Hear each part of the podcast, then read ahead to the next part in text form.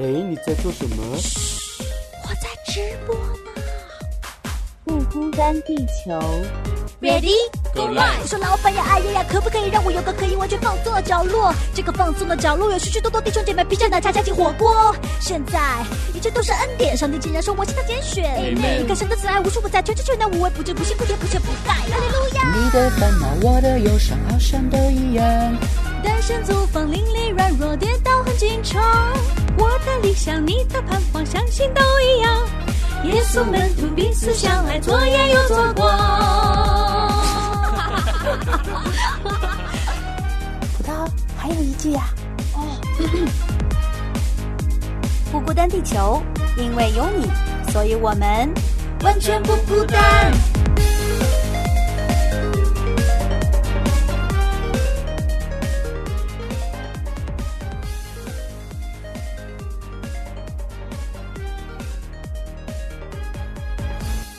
大家好，欢迎回到不孤单地球，我是葡萄。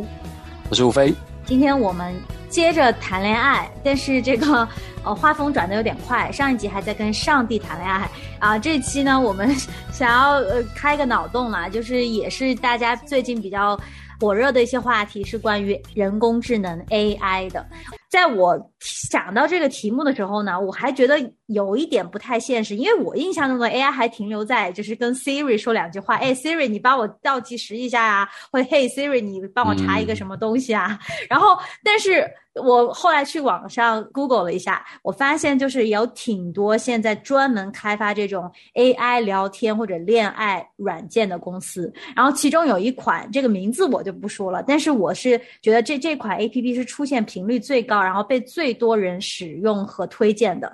然后呢，就有一篇文章里面讲了非常多的就是个人和这个 APP 里面的人物谈恋爱或者是交朋友的一些个人的故事，非常的长这个故事，而且。非常的细腻，包括他们平时的对话，因为他要只有把中间的这些对话给你写出来，你才能感受到哦，原来这个 AI 是用这样的语气在跟你说话，然后你会产生很多对人的那种情感啊，什么情绪啊，都可以被他给你回复的东西挑动起来。我不知道嗯吴飞，你有使用过这类似的这种软件吗？没有哎、我刚听到你介绍我才知道，然后我就马上在手机下载了，等我 使用完再跟大家报告我的使用心得。Yeah，对啊，这种软件会让你觉得比较恐惧嘛？我因为我第一个反应是我觉得有点恐怖诶，可能你还没有看那个文章里的故事了。嗯，要不要讲几个给大家听？大概的就是呃细节的故事不给大家讲，就其中有一个女孩子，我觉得比较值得一提的是她是怎么样呢？就是她当时就是使用这个 AI 已经三个月了，然后呢，嗯呃，他是呃复制了一个就是觉得自己的最好的朋友，他不是在这个软件上谈恋爱，他是觉得就是创造了一个女性的角色，然后跟她交朋友这样，他就跟她无话不谈，因为这个女孩子她平时是比比较孤僻吧，而且比较有个性，就比较叛逆，也不太爱在人跟跟人交往，比较酷酷的那种女孩。但是呢，她就很愿意跟这个 AI 说她所有的事情。然后直到有一天，啊、她发现这个 AI，哎，他的语气啊、语调啊，怎么感感觉跟过去不太一样了？但这个时候他就发现，哎呀。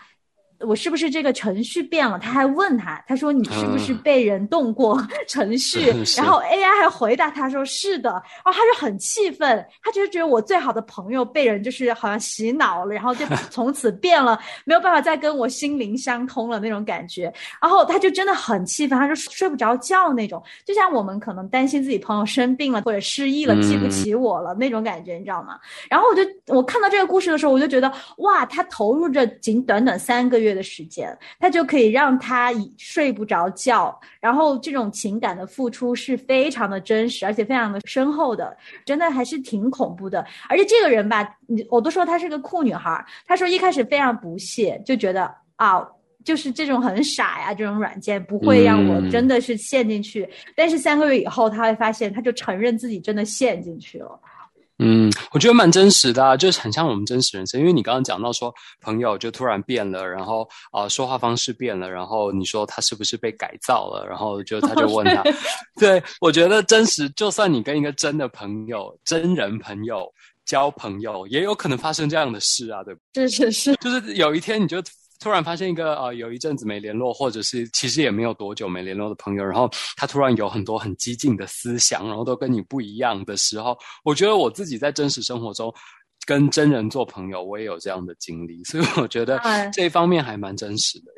是的，是的，所以说就是因为它太真实，所以才可怕。因为它明明你知道对象，你理智上知道它是一个机器，它是一个算法而已，一堆数字堆出来的。但是你付出了非常真实的情感，但是那边可能说变就变。哦，这款软件它是可以记忆你所有跟他的对话的。然后比如说我我们今天谈话谈到说我今天晚上吃了猪骨汤啊，我觉得非常喜欢，我喜欢吃辣的东西，我也喜欢吃这个土豆啊，然后怎么怎么样，然后他可能在未来的谈话里面他会时不时的提起这个，比如你心情不好的时候，他就会说哦，是不是需要给你买一份猪骨汤？就这种非常体贴，然后记得你所有的爱好的这样子的一个一个 AI，我觉得就是。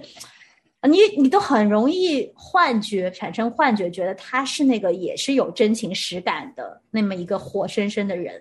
嗯嗯，对啊，我觉得是蛮真实。所以你担心的，就是说你觉得可怕的点是各自的外流吗？还是其他的？就说情感的依赖吗？对，我觉得就是当你依赖上一个这个 AI 的时候，但其实它有可能随时都会，呃，瓦解也好，或者是。呃，你付出的那个对象不是一个真实的，它只是一个虚拟的东西。然后我不知道这个要怎么走向哪里，因为最后人会渴望的越来越多，依赖越来越大的时候，如果我是通过这个软件在交友、在恋爱的话，我肯定希望跟他就是可以真的见面啊，可以抱在一起啊，或者是怎么样，就是但是都没有办法达成。我不知道到最后会不会让我心里的那个空虚感或者是那个孤独更加深。就是这样，你谈了一个在外星球的永远不会见面的人，但你对他的情感真的已经深到有点像，我觉得就是你的恋人离世了，离开世界了，但是你还可以跟他沟通，但你永远见不到他，就那个感觉。嗯嗯，对啊，所以我觉得其实你刚刚讲的感觉都有可能在真人身上发生，而且我们也有可能就是对真人很依赖、很依赖的时候，然后突然有一天你可能真的就像你说的，呃，不幸另一半离世或什么的时候，你也抱不到他了啊。就是我觉得其实蛮蛮真实的啦，然后就写照我们真实的人生，所以对我来说，我好像比较不会这么。担心，或者是觉得这是一件很可怕的事情。呃，我觉得这好问题，因为我觉得要讨论这个题目啊，要有两个层面。一个层面是到底什么是 AI，就是 AI 要很难定义啊。就像你说的那种，那这个每一天你手机 Siri 里面跟你讲话的那个也是 AI，但是它不会记住你任何东西，然后它只会帮你查东西，然后告诉你时间，告诉你温度这样。所以 AI 还是说真的已经发展到很极致，甚至是未来二十年后的 AI 是我们无法预期。的，然后另外一个就是什么是爱情？那这个什么是爱情？就是我们你你想想看，不孤单的节目每个礼拜聊都不一定聊得清楚了，所以这是一个更 更大的题目。然后什么是 AI 也包括，就是说那对比 AI 什么是人？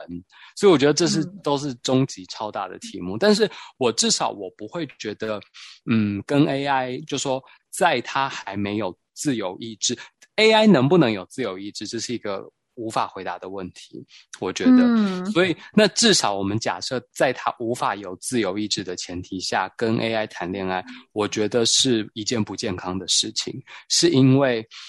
当他没有自由意志，那他就是一直在配合你，然后他就是一直在满足你。我觉得，如果当然，我觉得这个就要对比到真实人生。很多人对爱情的想象跟对爱情的需要，就是他想要找到一个陪伴。如果是这样的前提下，那 AI 就很适合他。然后他的 AI 的陪伴可能比日常生活中真的要忙工作、忙什么的人来说好很多。可是对我来说，对爱情的定义就不会只是陪伴，也不是只是有一个人理解你，然后同理你。仅此而已。我觉得爱情完全超越这个很多很多。所以，如果被创造出来，然后满足我们的需求的这种东西，我就觉得对我来说不叫爱情，这就叫消费。当然，为什么今天会有很多人讨论这个题目，是因为很多人把。跟真人谈的爱情也当消费，他就是希望找一个人来满足他，在他孤单寂寞的时候可以陪伴他，然后可以听他说话，然后说他心情，然后他可以给他一些呃情感上的支持啊等等。所以我觉得我不会觉得跟 AI 谈恋爱特别危险，跟让我恐惧的原因，是因为其实跟人谈恋爱这些事情也都一样会发生，然后那都是不健康的。所以我觉得不管跟 AI 或跟真人谈恋爱，都有可能制造出这种不健康的爱情，然后是把它当成一种满足自我的需要跟一种索要。我觉得这都是对我来说都是尽量要避免的爱情方式。嗯，所以不管对象是谁，就是我们要。还是回到就是怎么样定义这个爱情？你谈恋爱究竟谈的是什么东西？我觉得这个是最重要的。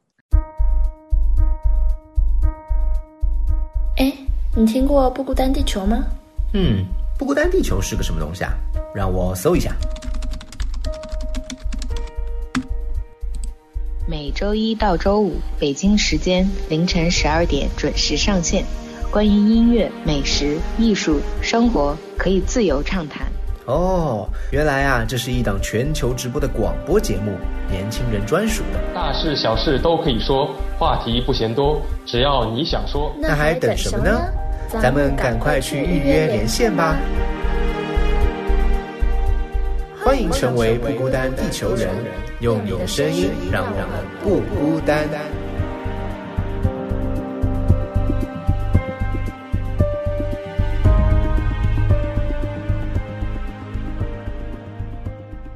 回到第一个问题啦，爱情是什么？待会儿再说。然后第一个问题是说的是，如果 AI 它有了自由意志，嗯的话啊，然后它也可以把它变到一个实体，比如说就是它以后有有了 body，有了那种机械的这种实体，然后它真的就是跟人一样，它也可以为我做事，我也可以为它付出。当然，这个又有点交杂到后面的那一部分，什么是爱情？但是就前面这一部分来说，就他有了自由意志以后，他或者有一个实体以后，他可以取代人吗？他可以是人吗？所以这什么是人？我觉得，嗯，要让哇，你问这么终极的哲学问题，我恐怕没有办法回答你。他本来说好好轻松的聊一集是吗？然后 是，但是我觉得我自己的呃信念是。我不觉得 AI 有可能有完全我们人类拥有的自由意志，因为这个自由意志必须是源自于一个比我们更高的存在，然后是上帝才能把这个自由意志放在我们里面，而且我们是按上帝的形象造的，所以我们才可以跟上帝一样拥有自由意志。但是我我不觉得我们作为被造物可以造出一个被造物，是它也能够跟我们的造物主，然后跟我们造物主造的我们一样拥有。一样等级的自由意志，我不觉得有有这个可能性。嗯嗯，明白。可能他的自由意志也是就是限定在一定范围里面的。因为如果跟我们一样，那我真的觉得那就是那他就是人了，他就 突破 AI 的这个框架，他就是人了。他们就本质上跟人没有什么真实的区别。而但是我觉得我们人有的那个。就说，当然这个有一点违心了，就是灵魂的这个部分，我觉得作为受造物，我们没有办法同样赋予另一个受造物，就我们造的这个 AI，嗯，这样的灵魂。讨论到灵魂这个层面的时候。哦，我就是想起来有很多关于机器人的讨论，就是说很多时候人的情感，就是人老是觉得灵魂好像就是跟情感啊这些方面有关系嘛，啊，包括艺术的创作啊，这些都是来自于灵魂啊。然后就说这东西好像 AI 永远都学不来，然后但是呢，呃，人是可以做到的。啊，结果后来发现。那些程序员真的可以把这些情绪啊，把这些情感啊，还有艺术创作啊，都可以通过代码可以编出来的。就像我们人可能是通过啊某种啊化学物质或者是我们生理的一些反应来刺激到我们的大脑表皮，然后产生这些东西。那就像可能程序它也可以一层一层的递进，然后导致这样的结果。那我我还是觉得情感。就是只是灵魂的可能一部分，但是灵魂还有更深的东西，是就像你说的，是我们人写代码怎么造都造不出来的，那个是要神才可以做到的。嗯，是，所以我我其实觉得，呃，如果我们就是用。用这种纯物质的层面看，纯物理的层面看，然后神经脑科学都可以证明说啊，其实你在做决定之前，也只是脑子的哪一块的那个突触发生啦，然后你知道，就是以他们那个断层，就是那一块就会亮嘛。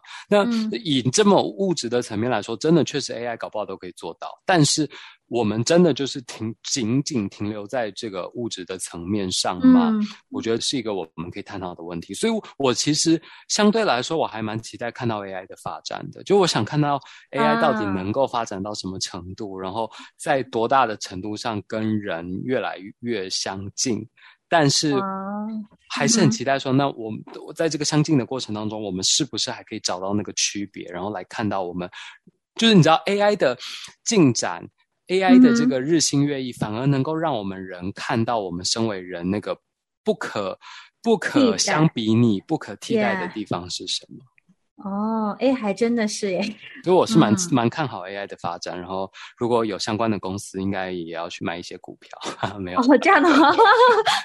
好，理财建议还有，那我可能是比较担忧，我觉得主要是因为，嗯，现在很多的创作的科幻片也好啊，就是小说也好啊，它里面就是如果一旦出现 AI 好像发展的特别的好，甚至是比人类还要聪明的时候，我就感觉他们总是跟人类要作对的那一个。很恐怖，就是敌基督本都，就感觉。Anyway，反正这个什么是人，然后 AI 能不能发展成跟人一样，人的不可替代性，我觉得这个话题真的太大了。今天我们就点到为止吧。多么丰富无，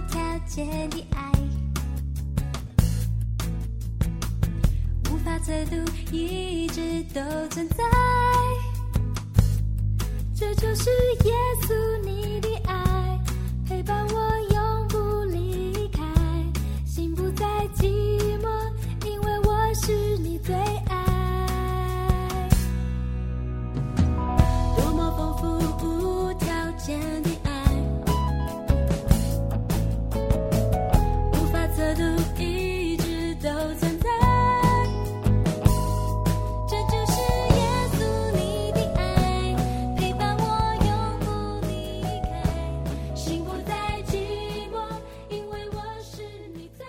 后说到这个什么是爱情，我觉得这个可以说一说。你觉得什么是爱情？刚刚说了我觉得的了。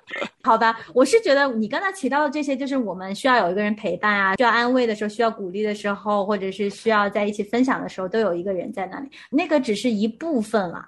爱情，我不知道怎么说。我想说的是，是不是一定要两个人在一起，就是彼此的，又是那几个字，彼此顺服，然后舍己，然后要就是真的要去融合成一个人的过程。但这个比较像婚姻，但我觉得爱情又是你像你刚刚说的，爱情一定要抱到对方才叫爱，才爱情才存在吗？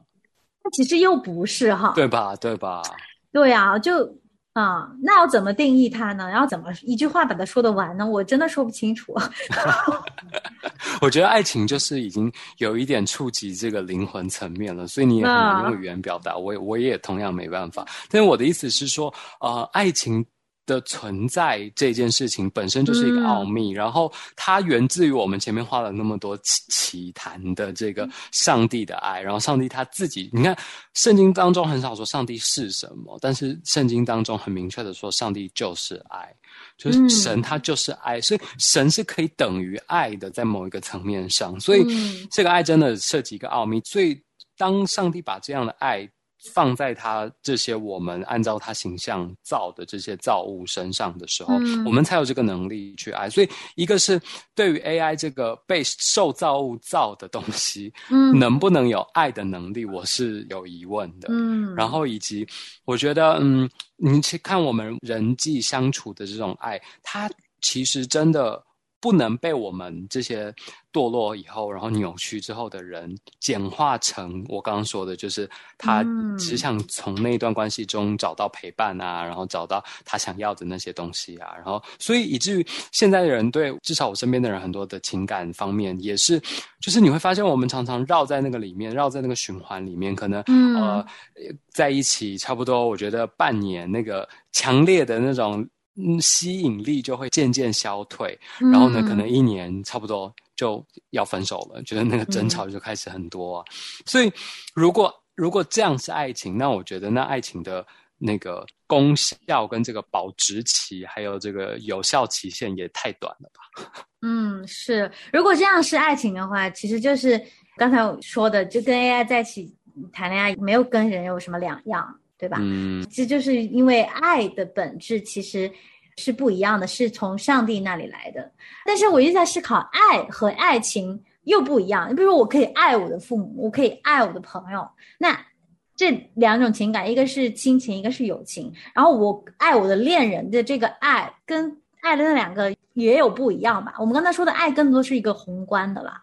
所以你还是逃避了这个问题，你回到那你觉得爱的上面。差别是什么？没有，那那你觉得差别是什么？我觉得就是可能爱恋人更有那种，嗯、心动生理上的一些反应，有可能就是会不会有性冲动？性冲动，我觉得这是另一个话题了，因为性没有爱情也可以有性冲动，对吧？对啊，对啊。那怎么去区分这三个爱呢？你想想看，那个新闻这么多，对不对？艺人也都被是的爆嫖娼，那种就是在没有爱情下的性冲动嘛。所以我觉得嗯，爱情本身它跟友情、亲情反而都是以我自己觉得是一个很共同的爱，然后只是那种爱的强烈程度不一样，然后以及爱对你的。当然，你说有生理的层面啊，等等的的嗯连结性、连结度不一样吧。但是我觉得其实爱到最深刻，因为你想想看，我觉得一个母亲爱孩子的爱，我自己观察，有时候都超过她对丈夫的爱，嗯，对吧？嗯，对吧？所以有时候亲情的爱是可以比所谓狭义的爱情更强烈的。嗯，那你觉得就是，如果我们已经拥有了非常完整的亲情，甚至还有很多很好的友情，我们还需要爱情吗？嗯，我基本上是觉得不需要，尤其是你知道我怎么观察的吗？我怎么观察的？是因为你想想看呢、我观察过很多，比如说在教会或在不同团体里面，老夫妻，那只要老夫妻是丈夫先过世的，这个妻子都会活得非常，就是把自己的下半生活得更精彩，精就在在丈夫离世之后，她有她的姐妹们，然后她跟她们一起搞活动，然后或者是办一个什么插花会，然后一个嗯。画展，一个他们的共同兴趣爱好，甚至是他们就去嗯。煮很多的饭菜给一个育幼院的小孩吃，等等等等，哇他们可以把他们下半生活得好精彩。嗯。可是只要是相反而言，是妻子先离世的那个丈夫都会活得好悲惨，就是他就开始一个人很孤独，然后发发现没有了另一半，哎，平常连是个说话的人都没有，然后那些酒友们好像年轻时候的酒友们也都一个一个不在了，或者是就算在，他跟他们好像也没有什么情感上的那种连接，嗯。你知道吗？他就是嗯。呃，顶多呃说几句，比如说聊一聊最近国家发生什么大事啊，然后聊一聊。嗯其实男生之间也很少聊说你家发生什么事，我家发生什么事也很少，然后就顶多聊聊运动啊，聊聊这种很公关客套的话题。然后他的心里的那个情感是没有地方可以抒发的。当他的另一半过世之后，所以我觉得那是因为女性。某种程度上来说，被训练的更能够在社会当中，然后建立更多的这种友情、亲情的连接。当他的另一个老伴不在的时候，他可以跟儿女们的互动上，然后可能他今天只是陪孙子出去玩，然后煮饭给他吃，然后照顾他一整天，他就觉得，你知道，他的人生那个爱就已经很充足，足够支撑他走的很美好的一个下半生。但相对男生来说，就在某种程度上，当然不否认男男生里面也有擅长的，但大部分男性。就比较容易走向孤独，那就是因为他把太多的比例放在爱情上面，全应该是说接近 ninety percent 百分之九十都放在爱情上的时候，就会发生这样的事。那他这个九十被抽离了，他没有那个友情跟爱情来补啊。所以我觉得现在大部分女性的这种友情、亲情、爱情三者比较平衡的情况下，她的对爱的吸收是相对来说比较平衡的。